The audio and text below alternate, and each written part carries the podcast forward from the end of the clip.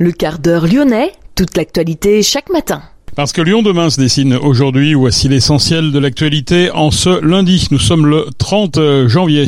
Le mouvement social demain contre la réforme des retraites. Attention, des perturbations sont attendues sur le réseau TCL. Le détail dans cette édition. À noter également l'ouverture d'une nouvelle agence de l'Agirc Arco, le régime de retraite complémentaire des salariés du secteur privé. Deuxième agence située à Bellecour. Un caïd lyonnais de la drogue interpellé en Colombie. Pascal Mayos endosse ce lundi le rôle de coordinateur national du renseignement et de la lutte contre le terrorisme. Il quitte Lyon pour rejoindre l'Élysée. Sa successeur s'appelle Fabienne Bussiot. C'est la première femme préfète pour la région Auvergne-Rhône-Alpes. Un recours en référé liberté déposé pour demander l'annulation de la table ronde à laquelle doit assister le franco-palestinien Salah Amouri, présenté par les uns comme un défenseur des droits de l'homme, par d'autres comme un terroriste, après avoir purgé de la prison en Israël. La bande dessinée comme support de témoignage, outil de sensibilisation, Jérémy Dress, auteur de BD, a sorti le tome 2 du roman graphique Le jour où j'ai rencontré Ben Laden, récit de l'histoire des deux jeunes de Vénitieux, Mourad Ben Chelali et Nizar Sassi, partis en Afghanistan à l'été 2001 et ensuite emprisonnés à Guantanamo. Le réaménagement du quai Jean-Jacques Rousseau à la Mulatière, avec l'installation d'une voie lyonnaise, une réunion publique est attendue demain au musée des Confluences. Et puis les principaux résultats de sport du week-end à la fin de cette édition. Lyon demain, le quart d'heure lyonnais, toute l'actualité chaque matin Gérald de Bouchon. Bonjour à toutes, bonjour à tous. En raison du mouvement social national, demain, le réseau TCL sera donc perturbé. Les lignes de métro et funiculaires circuleront seulement de 5h à 20h30. Notez que la ligne A circulera avec une fréquence de 4 minutes. La B ne circulera pas. Des bus relais circuleront de 5h à 20h30 avec une fréquence de 10 minutes entre Gardoulin et Jean Massé. La ligne C circulera normalement. La ligne D circulera avec une fréquence de 3 minutes. La ligne F1 funiculaire donc ne circulera pas. F2 circulera circulera normalement vers Fourvière. Les lignes de tramway et bus circuleront aux horaires habituels avec une fréquence d'environ 15 minutes. Seule la ligne T7 sera à l'arrêt. Les lignes junior directes circuleront normalement, ce sont les lignes scolaires. Pour les lignes de bus, certaines seront allégées, d'autres avec un itinéraire partiel. Toutes les agences TCL seront ouvertes aux horaires habituels. Les parcs relais TCL seront normalement ouverts demain. Les voyageurs sont invités à consulter l'infotrafic en temps réel sur l'application TCL, sur le site tcl.fr ou en appelant le 04 26 10 12 12. La manifestation contre la réforme des retraites partira demain à 14h de la manufacture des tabacs pour prendre la direction du cours Gambetta et pour finir place Bellecour. L'ouverture d'une nouvelle agence de l'Agirc Arco, le régime de retraite complémentaire des salariés du secteur privé. Elle vient compléter l'ancienne agence située cours Gambetta dans le 3e arrondissement, agence qui devrait déménager d'ici l'été rue de la Villette près de la gare de la Pardieu. Notez que sept conseillers pourront accueillir les assurés de tous âges, actifs et retraités, place Bellecour. Un entretien individualisé est possible afin de comprendre, anticiper, préparer et bien vivre sa retraite. Lyon demain, la radio lyonnaise a écouté partout dans le monde. Un caïd lyonnais de la drogue est interpellé en Colombie. C'est le JDD qui a révélé cette info ce week-end. C'est l'un des principaux commanditaires présumés du trafic de drogue dans la cité de la Duchère. Les policiers de la direction zonale de la police judiciaire de Lyon ont retrouvé sa trace dans la ville de Cali en Colombie.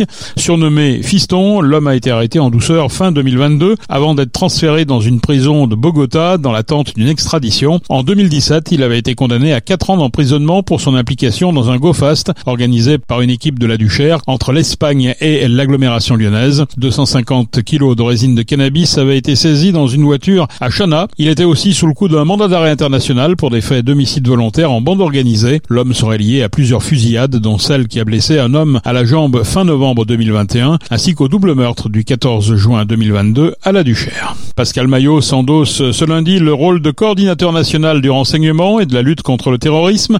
Il quitte Lyon pour rejoindre l'Elysée. Dans le même temps, c'est Fabienne Bussiot, l'ancienne préfète de la Loire, qui récupère son poste de préfet du Rhône et de région. La nouvelle préfète participe ce lundi à deux cérémonies pour sa prise de fonction. Dépôt de gerbe à 10h30 au monument aux morts de l'île aux souvenirs au parc de la Tête d'Or, la seconde au Veilleur de Pierre. Un recours en référé liberté a été déposé pour demander l'annulation de la table ronde à laquelle doit assister le franco-palestinien Salah Amouri, présenté par les uns comme un défenseur des droits de l'homme, par d'autres comme un terroriste, après avoir purgé de la prison en Israël. Une audience est prévue ce lundi au tribunal administratif La réunion porte sur l'évolution des territoires palestiniens depuis la signature des accords d'Oslo il y a 30 ans. Réunion qui doit se tenir mercredi à l'hôtel de ville de Lyon. Pour nous écouter en voiture, utilisez l'application Lyon Demain. La bande dessinée comme support de témoignage, un outil de sensibilisation. Jérémy Dress, auteur de BD, a sorti le tome 2 du roman graphique Le jour où j'ai rencontré Ben Laden. C'est le récit de l'histoire vraie de deux jeunes de Vénitieux, Mourad Benchelali et Nizar Sassi, partis en Afghanistan à l'été 2001 après s'être fait embrigader. Ils ne savent pas vraiment dans quoi ils s'embarquent, mais très vite après leur arrivée surgit le 11 septembre et ses attentats. Les États-Unis commencent une guerre alors contre le terrorisme. Mourad et Nizar se retrouvent emprisonnés à Guantanamo alors qu'ils n'ont rien fait.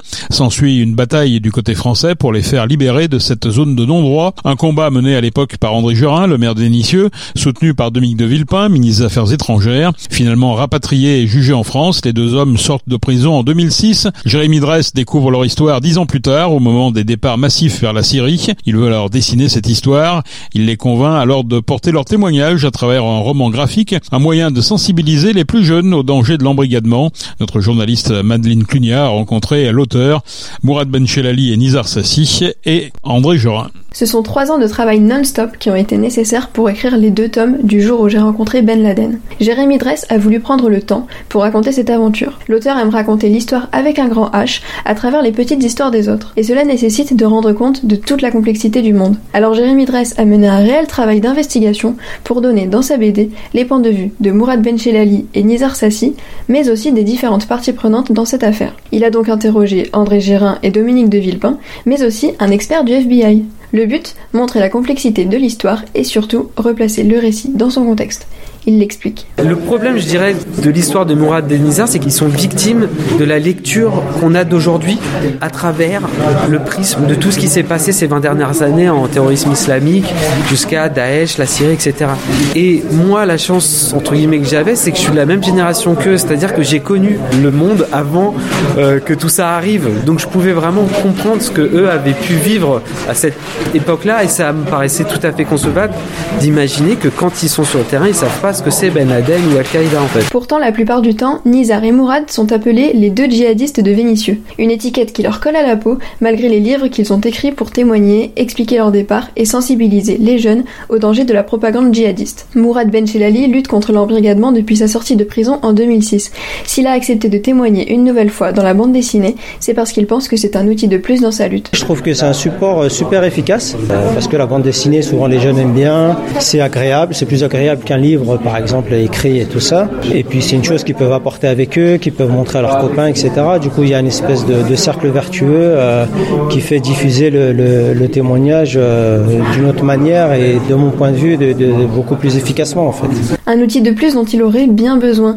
André Gérin, ancien maire de Vénitieux qui a participé à leur rapatriement à l'époque et qui a pris part à la BD, espère que l'ouvrage permettra d'interpeller les politiques sur la question de lutte contre l'embrigadement des jeunes. On peut dire que les choses se sont aggravées du point de vue de l'endoctrinement, du point de vue des potentiels vis-à-vis du djihad, eh bien, je pense que avec Nizar et Mourad, on a l'exemple typique de, jeunes qui ont fait passer une épreuve terrible et qui sont capables eux-mêmes de participer au combat contre la radicalisation et qu'au fond, euh, j'aimerais faire en sorte avec eux qu'on puisse un peu réveiller les politiques qui, grosso modo, négligent le problème, voire s'en occupent de manière épisodique. Les inquiétudes d'André Gérin à propos du délaissement de la lutte contre l'embrigadement Mourad les partage. Depuis 2006, il témoigne et mène des actions de prévention auprès des jeunes, mais il voit que les politiques n'y accordent pas autant d'importance qu'avant. C'est une chose que je vois sur les terrains, c'est-à-dire qu'avant, euh, on expliquait qu'il fallait faire beaucoup d'actions euh, pour prévenir la radicalisation. Et du coup, euh, l'État, les ministères, etc., ils mettaient beaucoup de budget et du coup, ça, ça, par ruissellement, ça arrivait voilà, aux collectivités et tout ça. Et, moi, ça me permettait de faire beaucoup d'actions de prévention. Aujourd'hui, j'ai l'impression qu'il n'y a plus ça. C'est-à-dire qu'il euh, n'y a plus d'initiative en fait. Il n'y a plus de financement, du coup il n'y a plus d'initiative et comme il n'y a plus d'initiative, eh ben ce travail est plus faible. Et moi personnellement ça m'inquiète parce que de mon point de vue, euh, il y a de plus en plus de jeunes qui sont euh, dans des malaises identitaires, qui sont dans des problèmes sociaux, qui peuvent les rendre plus vulnérables à se retrouver en brigadé et tout ça. Donc à la fois il y a plus de jeunes fragiles et à la fois il y a moins d'action. Donc euh, c'est quand même une chose qui est, deux choses qui sont contradictoires.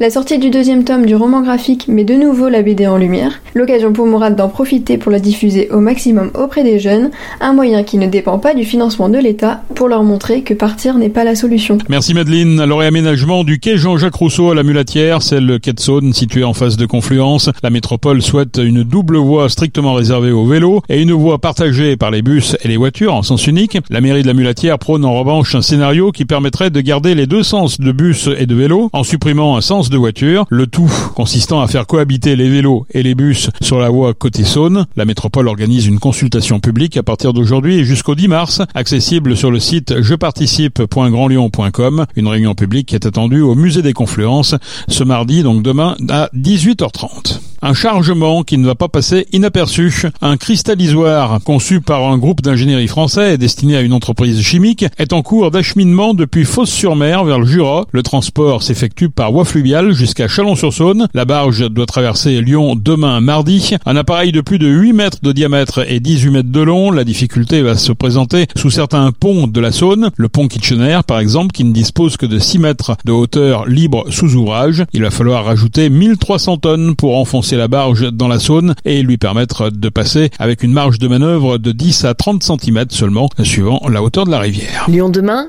un site internet, du son, de l'image, un média complet pour les Lyonnais qui font avancer la ville. Les résultats sportifs du week-end, l'Olympique lyonnais a remporté son troisième succès à l'extérieur. Cette saison, les Lyonnais se sont imposés 2 à 0 à Ajaccio. L'Olympique lyonnais féminin élimine Montpellier et se qualifie pour les quarts finales de la Coupe de France. Victoire des Lyonnaises 2 à 0 là aussi. En basket, la Svel perd contre Monaco. L'équipe villarbanaise a été dominée pour la troisième fois de la saison par la Roca Team 63-72. Et puis le top 14, le Loup repart de l'avant et se replace dans la à la qualification grâce à une victoire 34 à 14 face à Clermont. C'est la fin de ce quart d'heure lyonnais. Merci de l'avoir suivi. On se retrouve naturellement demain pour une prochaine édition. Excellente journée.